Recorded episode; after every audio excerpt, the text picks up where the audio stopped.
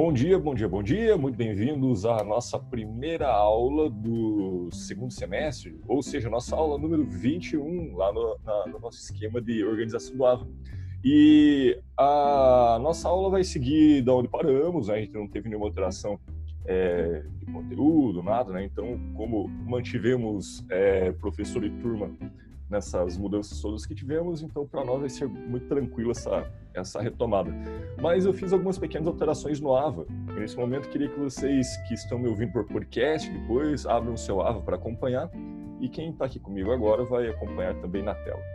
É, vejam vocês que eu alterei lá o cronograma de aulas, né? Então temos agora é, o cronograma com a data, tudo certinho com os temas que, que iremos tratar, né, de uma forma mais textualizada. Né? Já tínhamos um cronograma, mas antes estava apenas com data no calendário. E agora, acho que está mais sintético aqui, está mais fácil de, de nos entendermos, né? É, apesar que não tivemos nenhum problema com isso também em relação às datas e temas, mas aqui só para deixar todo mundo é, com uma visualização da onde chegaremos, né? É, o que está ali é, em cinza na, na aba cronograma de aulas é referente ao terceiro bimestre. E o que está no azul com tonalidade mais clara são os conteúdos do, do quarto bimestre.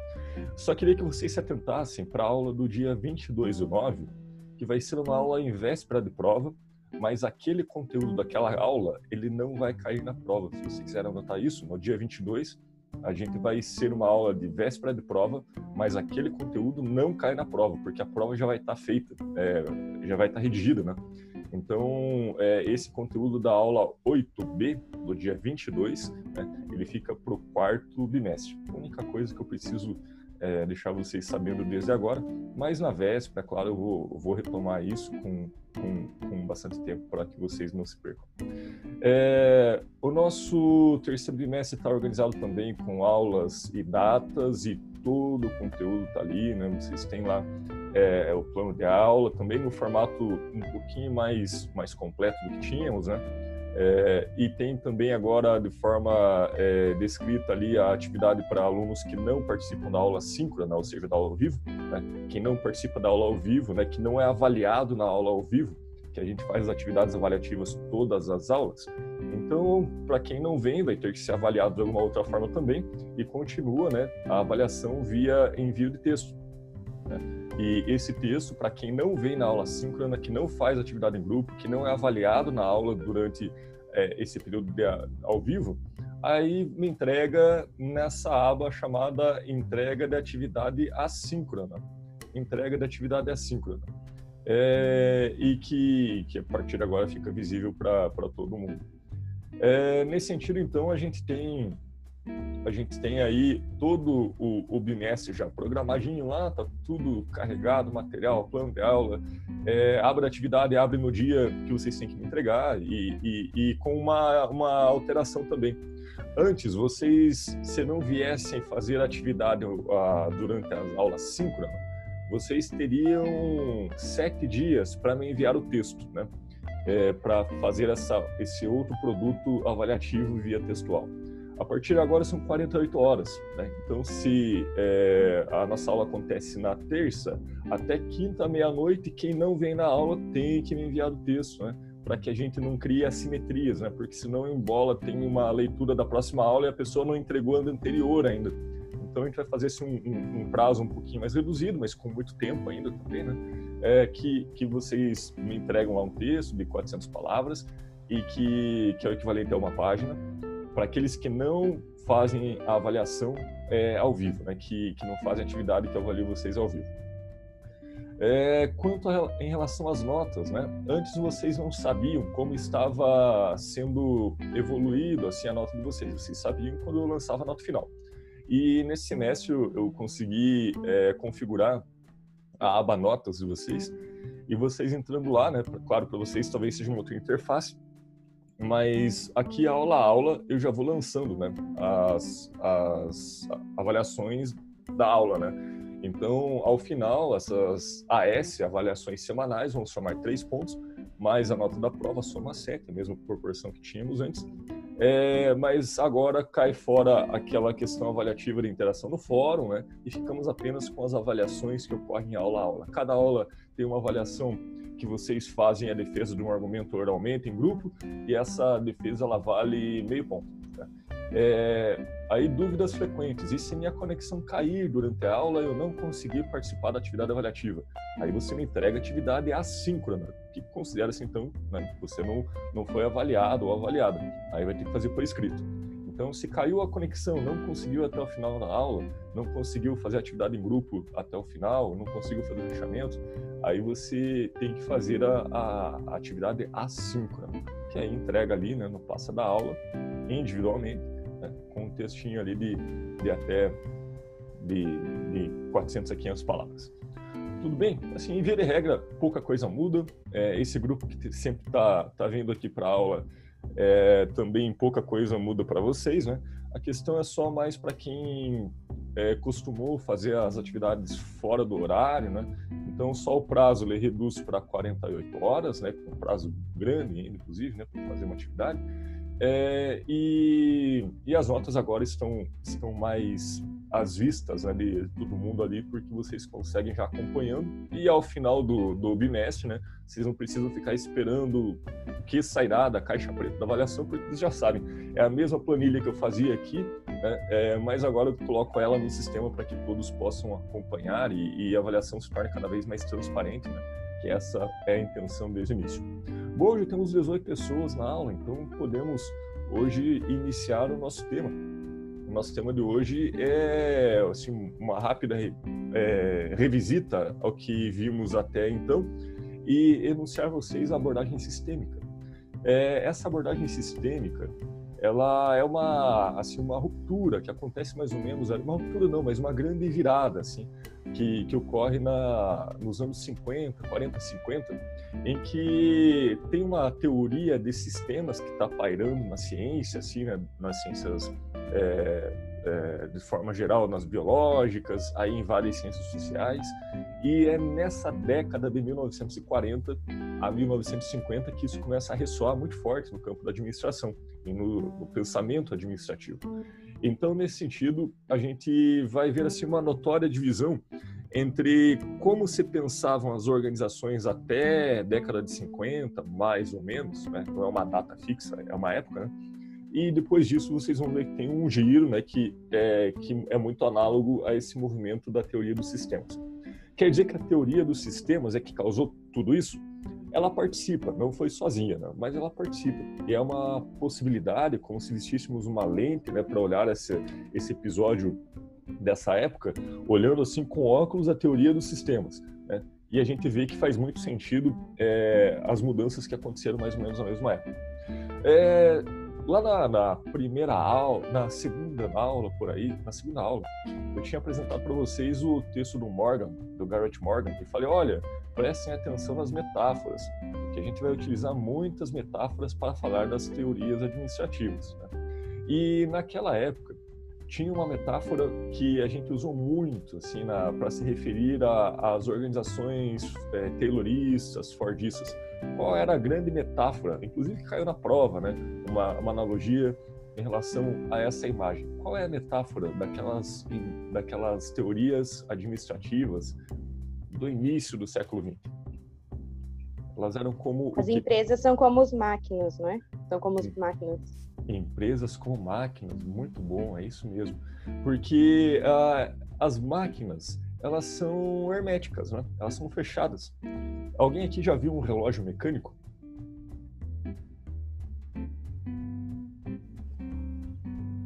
Sabem o que é um relógio mecânico? Não. O relógio mecânico é, enfim, pode ter muito sentido, mas o que eu quero que vocês peguem é um relógio que ele você não precisa da corda, né, manualmente, né? Precisa ficar um relógio é, que foi comum aí no, no, no século XX e ele se ele gerava energia a partir do movimento do pulso. Então a pessoa estava caminhando, né, dia a dia, nem se preocupava, e ele mesmo dava corda é, a partir do movimento do pulso. Isso quer dizer que é uma máquina fechada, né? ela é blindada, inclusive. Porque ela sozinha, ela conseguia é, aproveitar assim os mínimos estímulos do, do, ambiente e ela funcionava de forma hermética. Ninguém precisava colocar bateria nem dar corda.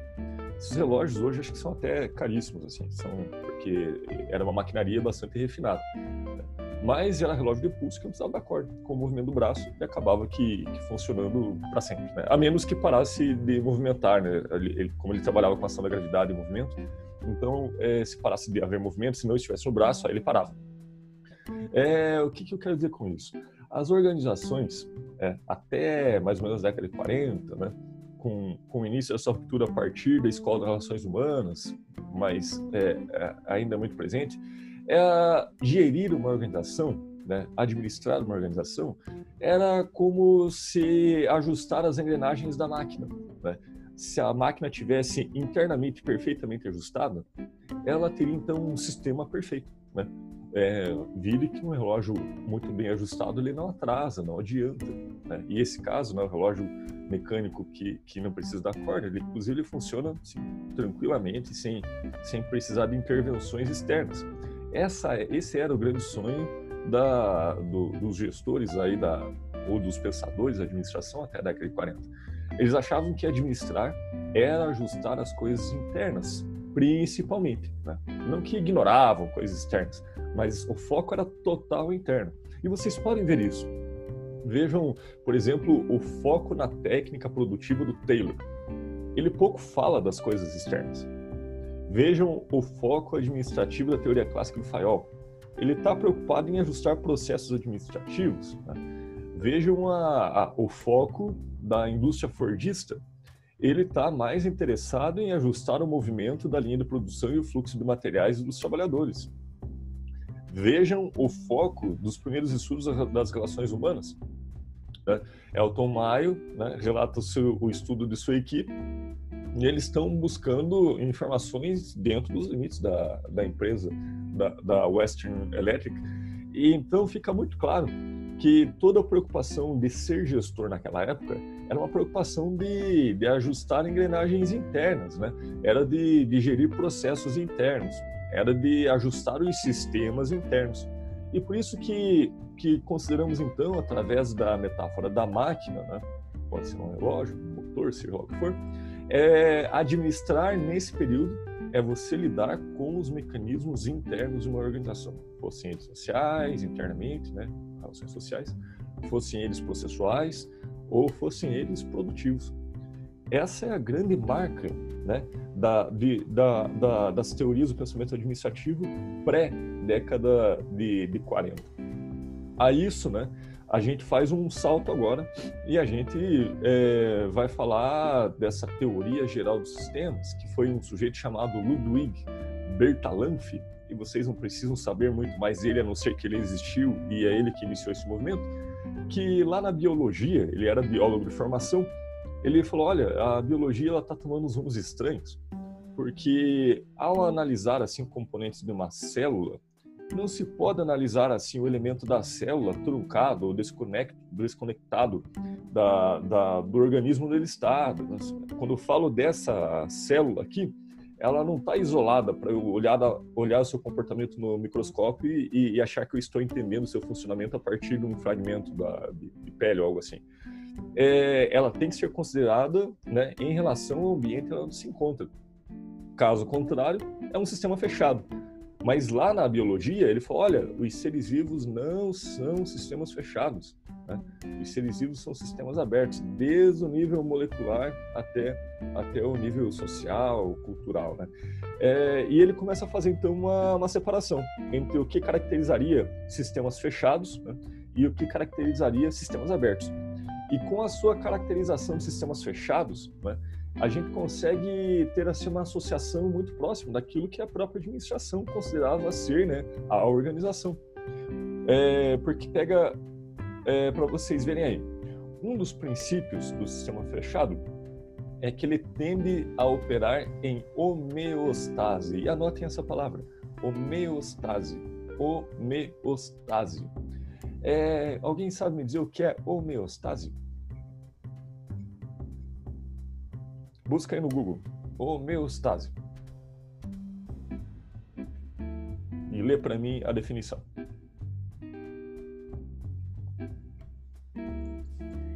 É a condição de relativa estabilidade da qual o organismo necessita para realizar suas funções adequadamente para o equilíbrio do corpo. Agora tira a palavra corpo e coloca organização. É a estabilidade necessária para que a organização funcione corretamente. É, sistemas fechados operam a homeostase. Lembra o relógio? O relógio está equilibradinho, né? É o equilíbrio necessário para que ele não adiante e não atrase.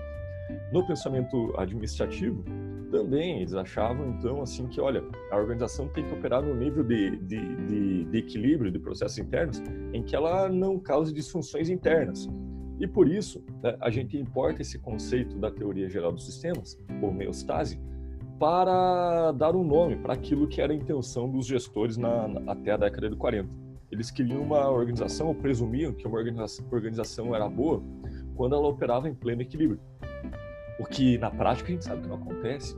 Né? Essa homeostase ela é um estado ideal, né? mas nunca acontece. Eu duvido que vocês já tenham trabalhado numa empresa que, que nunca deu desajustes internos. Isso é quase impossível.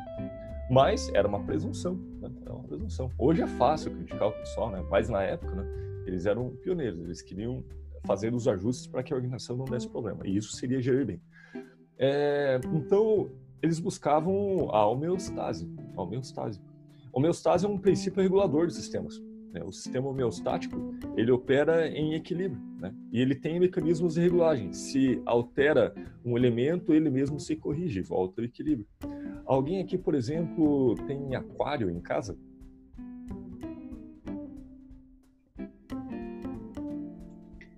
Eu não tenho, mas eu sei que tem que manter o pH da água sempre num nível correto para os peixinhos, não é? Isso, tem o pH da água e tem outro elemento também, eu vou tentar mostrar aqui para vocês, que é a temperatura. A temperatura da água, ela tem que estar sempre constante. Então, se ela fala de constância, estamos falando de equilíbrio, né? E se estamos falando de equilíbrio constante e mecanismos de correção desse equilíbrio, ele está falando de um princípio homeostático, né? Um aquário, por exemplo, tenta criar condições aí para que os peixinhos fiquem em estado de, de equilíbrio. Portanto, tem mecanismos de homeostase. Vamos ver se vai dar certo aqui minha engenharia. É, para mostrar para vocês é, na prática como isso acontece. É, o fato é que, tendo, tendo como princípio o equilíbrio constante, a organização ela começa a ter dispositivos burocráticos e processos internos, né, para que ela crie esse, esse equilíbrio homeostático, para que ela crie esse equilíbrio homeostático. Vamos ver se eu consigo alterar a... aqui. Muito bem. Então tem aquele aparelhinho lá é, que vocês veem lá no fundo, Conseguem ver aquela coisa na vertical? E aquele aparelhinho, ele é um, um, um regulador de temperatura, né? ele é o que deixa essa, essa água aqui em homeostase. Aconteça o que for, Curitiba esteja ventando, fazendo frio, seja lá o que for, essa, esse aparelhinho deixa a água sempre aos 24 graus. Nunca, nunca mais, nunca menos. É um princípio de homeostase. Claro que na organização seria, seria interessante se a gente tivesse, por exemplo, um, um aparelho, um, um princípio regulador que nunca deixassem as pessoas de mau humor, né? que os estoques nunca saíssem de controle, que, que a, a, a, a burocracia nunca se sobrepusesse né? em relação a, a controles e, e, aquelas disfunções que ela é capaz de gerar. Mas né, era essa a função do gestor, criar né, equilíbrio, criar ou, ou, ou zelar pela, pelo princípio da homeostase. É, Ser bom gerente, ser bom gestor, seria manter equilíbrio como um sistema fechado. Nesse sentido, é, como a gente está pensando aqui na, nas organizações contemporâneas e também nas organizações do passado, hoje a gente sabe que, que, esse, que essa forma de se pensar a administração ela, ela é um pouco limitada porque o, ambiente interno é totalmente dependente do ambiente externo. Né? Qualquer coisa que aconteça fora afeta o funcionamento interno. Então, esse princípio regulador de homeostase, ele é totalmente dependente da, dos elementos que estão fora desse sistema. Mas, né, presume-se, abstraímos e presumimos, olha, é possível que tenha um equilíbrio interno. É a, é a, é a lente de hoje, né? A aula que vem tem os externos. E nesse momento eu queria então que vocês, é, a gente vai fazer os grupos, né? A gente vai discutir é, exemplos de processos, exemplos de empresas ou exemplo de departamentos que operam muito próximo de um estado de homeostase, ou departamentos, sistemas que operam muito próximo de, de estado de equilíbrio, em que a função do gestor, né, o administrador ou administrador encarnado ou encarnada, é apenas zelar pela regulação das coisas internas. E a função, nesse caso que vocês vão encontrar exemplos, é, é uma função assim que tem pouca preocupação com o ambiente externo. Essencialmente, a atenção está voltada para as engrenagens, para os processos, para a técnica produtiva, mas esse administrador, esse gestor ou essa gestora, administradora, ela, ele e ela acabam que sendo assim é, mais colados nas teorias clássicas. Né? É, pessoas que, que se ocupam de ajustar a engenharia da máquina dessa metáfora da máquina que tem seu sistema fechado. Então, resumindo, na atividade agora, vocês têm que achar no grupo, né, uma atividade, um departamento ou um processo complexo, mas que ele seja é, entendido a partir de um princípio de sistema fechado, que tem entrada, processamento e saída, todo interno e muito pouca dependência do ambiente externo algo que opera assim em, em, tranquilidade, em condições de normalidade. E quando tem desregulações, isso é corrigido com mecanismos próprios, né? Assim como tem o, o termostato ali, é, esses sistemas fechados eles têm mecanismos que quando tem alguma alguma desregulação, ele já tem rotina prevista para normalizar. Há exemplo também do, do seu organismo aí, né? Se você sai no frio, teu corpo aumenta a temperatura e mantém em 36,5 se você está muito quente, um calor, né, ele acaba transpirando para baixar a temperatura, mas manter no, no 36,5. É um princípio regulador. Seu, seu organismo é homeostático. Ele funciona sempre na mesma temperatura. Aliás, quando não está funcionando na mesma temperatura, né, você vai estar com, com algum problema de saúde. Entendida a missão? Alguma dúvida?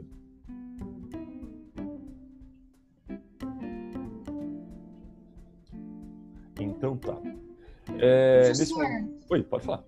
Eu não entendi muito bem, na verdade. A gente tem que achar exemplos de organizações que teriam esse processo de homeostase, assim, de manter todas as coisas em ordem? É, que são considerados, poderiam ser considerados sistemas fechados. Tá, beleza. Pode ser organizações, pode ser departamento, pode ser um processo produtivo, né? mas que dependa muito pouco da, da interação externa e que a atividade do gestor, do administrador, da administradora, seja essencialmente gerir coisas internas. Né? E a gente vai tentar exaurir isso para ver até onde vai é, esse limite da, do hermetismo, né, da, do sistema fechado. É, nesse momento vou encerrar a gravação, né, que a gente começa nossas avaliações em grupo, e quem está me ouvindo depois, então, a partir de agora, vai lá ler o texto, né, como complemento da, dessa introdução da aula, e vai me entregar né, seu, seu trabalho é, a ser avaliado pela aba entrega de atividade assíncrona e que tem 48 horas para a entrega. Então, a partir de agora, estou encerrando a nossa gravação.